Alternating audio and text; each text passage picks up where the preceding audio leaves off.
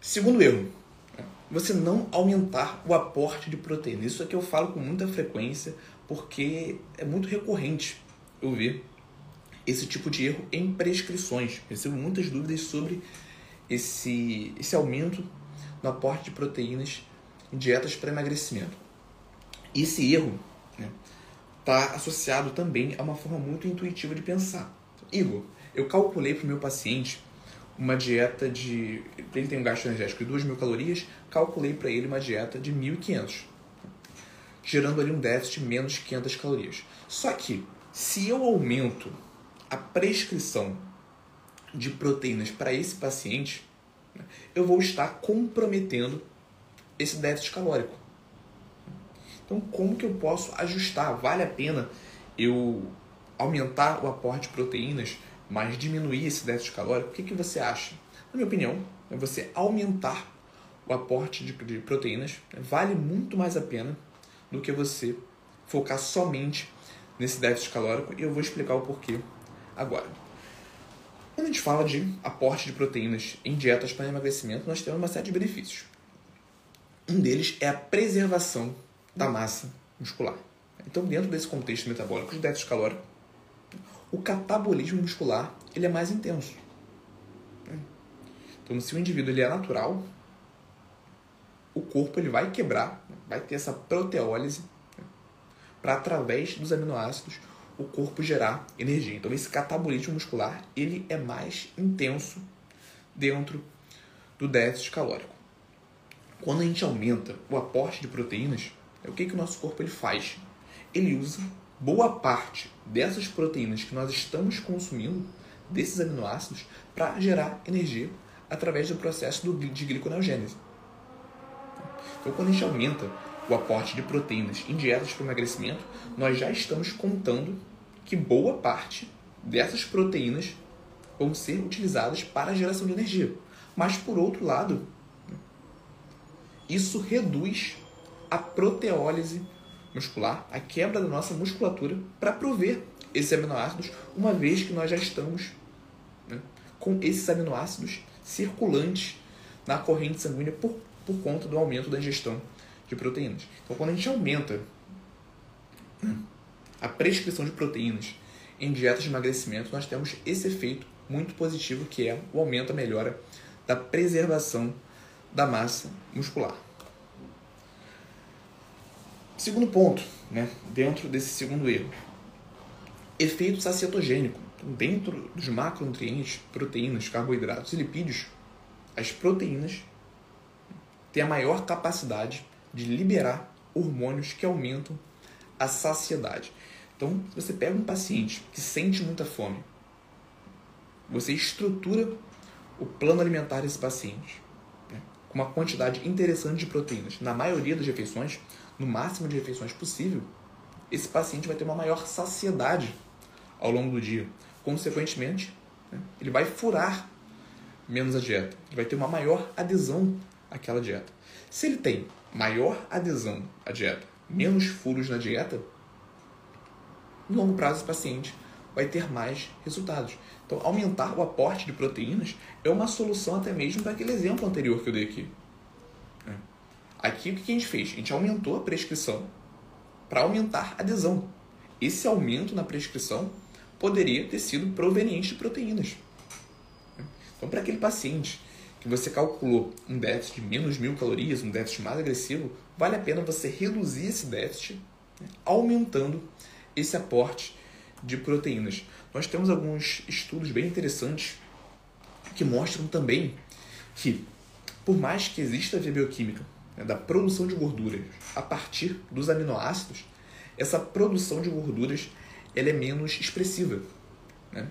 Então existem estudos que colocaram, compararam grupos, um grupo placebo com outro grupo que estava em superávit calórico proveniente exclusivamente de proteínas e esse grupo que estava em superávit calórico proveniente de proteínas, ele teve uma, uma lipogênese, uma construção de tecido adiposo pouco expressivo O que, que isso quer dizer? Que o nosso corpo ele tem a capacidade de produzir gordura a partir da ingestão de proteínas, mas que na prática né, não acontece de forma tão expressiva né, como acontece, por exemplo, com os carboidratos. Então, aumentar a prescrição de proteínas né, em um contexto, uma dieta para emagrecimento, é sempre uma boa ideia.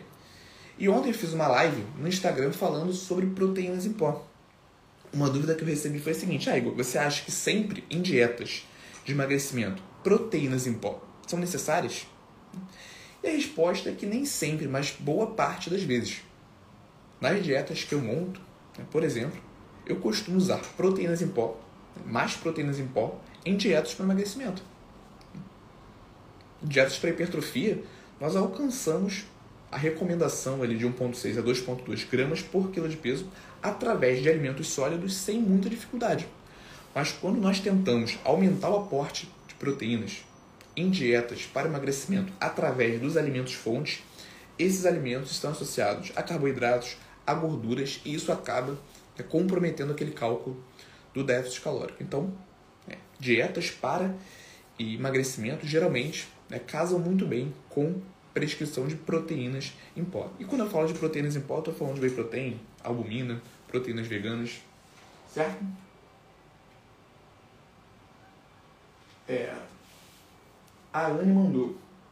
Estou tendo dificuldade de estabelecer um déficit porque a maioria dos meus pacientes não sabem quantificar o que come, ou seja, não tem um recordatório alimentar fidedigno.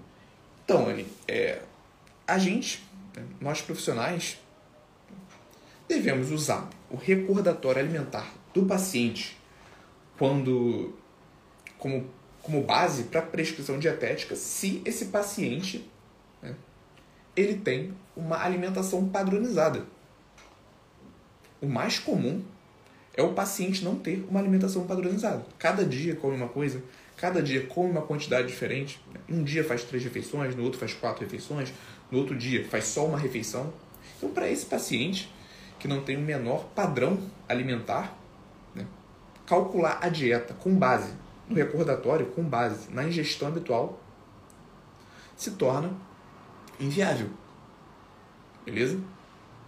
E esse método nós vamos utilizar caso o paciente tenha uma rotina alimentar padronizada, coma sempre as mesmas coisas, né, nas mesmas quantidades. Aquele paciente que é mais focado, que pode ter vindo de um outro acompanhamento nutricional, onde já tem essa, esse padrão estabelecido, já pesa os alimentos. Então, nesse caso, a gente pode pautar nossa prescrição com base naquela alimentação que o paciente já tem. Né? Ou seja, o paciente tem alimentação padronizada, você calculou aquela alimentação, ele ingere, sei lá, 3 mil calorias por dia, né? e está com peso estagnado, aí você pode, por exemplo, calcular um déficit calórico em cima dessas 3 mil calorias, caso o objetivo seja emagrecimento. Né? Mas se o paciente não tem padrão alimentar, você vai partir das fórmulas. Né? Você vai calcular o gasto energético desse paciente através das fórmulas e a partir daí, você vai montar a sua prescrição. Você pode até usar os hábitos alimentares, como por exemplo, número de refeições, horário de refeições, se ele tem pelo menos isso padronizado. Mas se, por mais que ele tenha essa, esses horários padronizados, ele come cada dia uma coisa diferente, ainda assim não vale a pena você pautar sua prescrição nesse número de calorias, tá? Utilize só os horários ali que ele já tem estabelecido. Beleza? Então a Mariana comentou, pede para eles fazerem um recordatório alimentar com fotos, mas é e complemento aqui o que, o que a Mariana falou. É, se o paciente, né, o que é comum no, no consultório, não tem padrão alimentar nenhum, né, você não necessariamente vai pautar sua prescrição em cima disso, tá? Utilize as fórmulas que você tem uma maior chance de, de acertar nessa dieta, um maior teor de assertividade. Galera, esse é o momento que vocês tiram uma foto da tela, tiram um print do celular, coloca lá no Instagram de vocês, marca arroba escola da luta esportiva, para mostrar para os seus pacientes que você está se atualizando, se capacitando nessa quarta-feira à noite. Se você está assistindo a gravação, não tem problema, e aproveita aqui a oportunidade para é convidar vocês a se inscreverem aqui no canal, deixar o like nessa live. Toda quarta-feira, 19 horas, tem essa live aqui no YouTube, para quem está chegando agora. Né? Hoje atrasou um pouquinho, mas geralmente é 19 horas mesmo. E eu quero começar a fazer uma outra live ao longo da semana. Tô acertando o dia direitinho, mas se inscreva para as aulas semanais, que está aqui na, no link da descrição dessa live. Que se inscrevendo para essas aulas, você vai cair também lá no grupo do WhatsApp e por lá o aviso quando as aulas estão começando. Beleza? Ou vamos para o terceiro e último erro.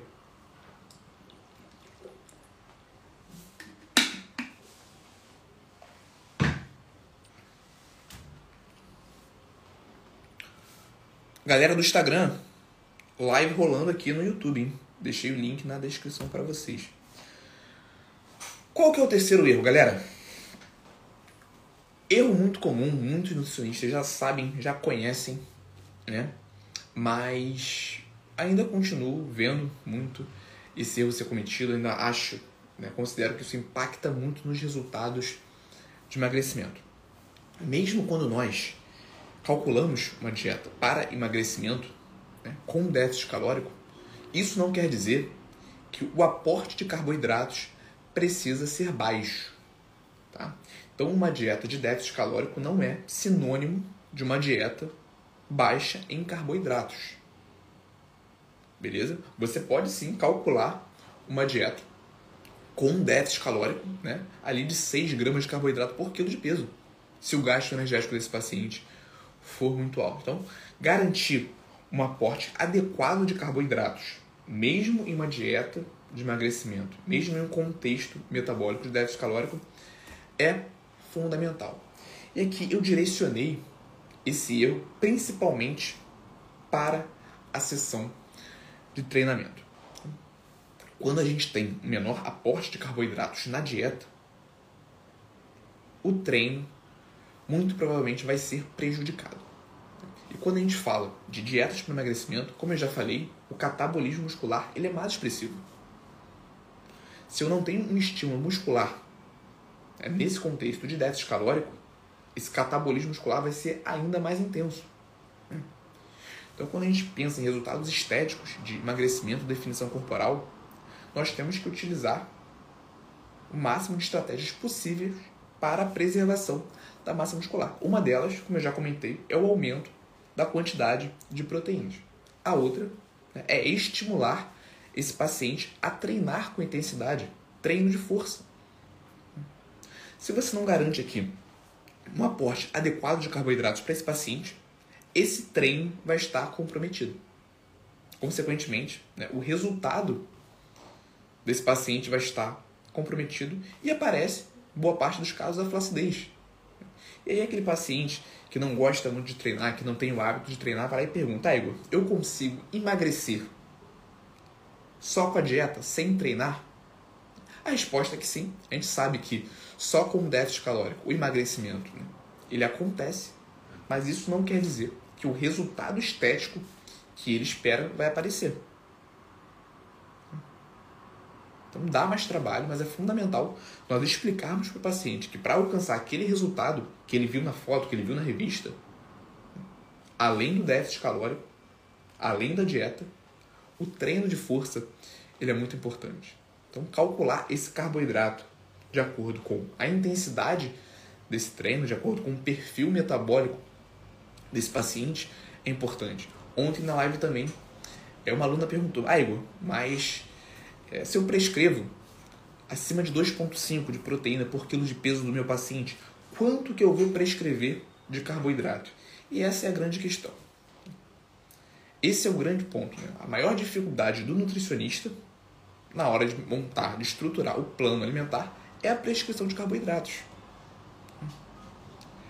É a prescrição que deve levar em conta a maior quantidade de variáveis, como por exemplo a intensidade do treino. Para aquele paciente que treina com intensidade, que vai na musculação, agacha com uma carga alta, né? associa esse treino com exercícios cardiorrespiratórios, como a corrida, por exemplo.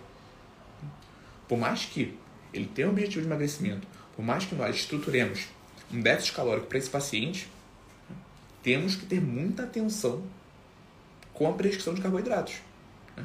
Porque se ele vai lá, ele não consegue treinar direito, ele está fadigado, ele não consegue concluir o treino de cardio, isso também vai impactar nos resultados de emagrecimento desse paciente. E aí, gostou desse corte? Aqui é o Igor e eu quero te convidar para assistir as aulas completas e gratuitas toda quarta-feira, 19 horas, ao vivo no YouTube. Para participar, é só você se inscrever no link que está na descrição desse episódio do podcast e nos vemos lá quarta-feira, 19 horas, ao vivo no YouTube.